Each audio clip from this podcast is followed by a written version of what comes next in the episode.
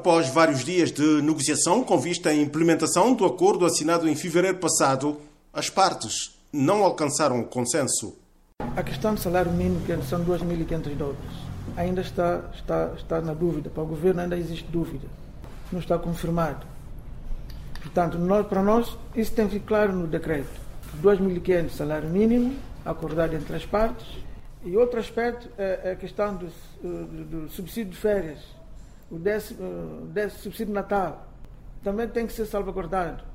O outro aspecto que não está, que o governo entende, que é uh, o valor para 2023 e 2024, o governo excluiu no, no, no decreto. Então nós, então nós perguntamos que valeu a pena todo esse tempo na discussão, na negociação. João Tavares, líder da Organização Nacional dos Trabalhadores de São Tomé e Príncipe, acusa o governo de rodeios sem fundamentos e anunciou a greve e a manifestação dos funcionários da função pública. Manifestação na sexta-feira, o previsto de, greve aspira no dia 22, então o governo tem até dia 21 para decidir, para decidir, decidir resolver o problema. Não é bonito o tempo estar a empurrar problema com barriga.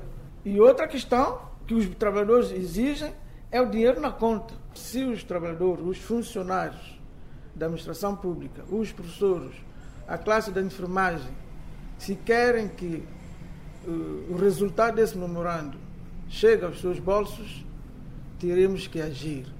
Perante o aviso de greve na função pública, o secretário-geral do Sindicato dos Professores, Gastão Ferreira, alerta para as consequências na realização dos exames nacionais e conclusão do ano letivo no país. Reconhecemos que o momento é extremamente difícil, porque já estamos no fim do ano letivo, mas também temos a plena consciência que muitos constrangimentos poderão vir, porque por detrás dessa greve nós temos os exames e temos muitas outras ações no decorrer do ano letivo que, se os professores estiverem fortes e coesos, quer dizer que nós temos um ano letivo ainda comprometido por causa dos exames que virão à frente. A Voz da América contactou o ministro São Tomense das Finanças, Ingrácio da Graça, que prometeu trazer-nos a posição do governo, mas até agora não o fez. Oscar Medeiros, para a Voz da América.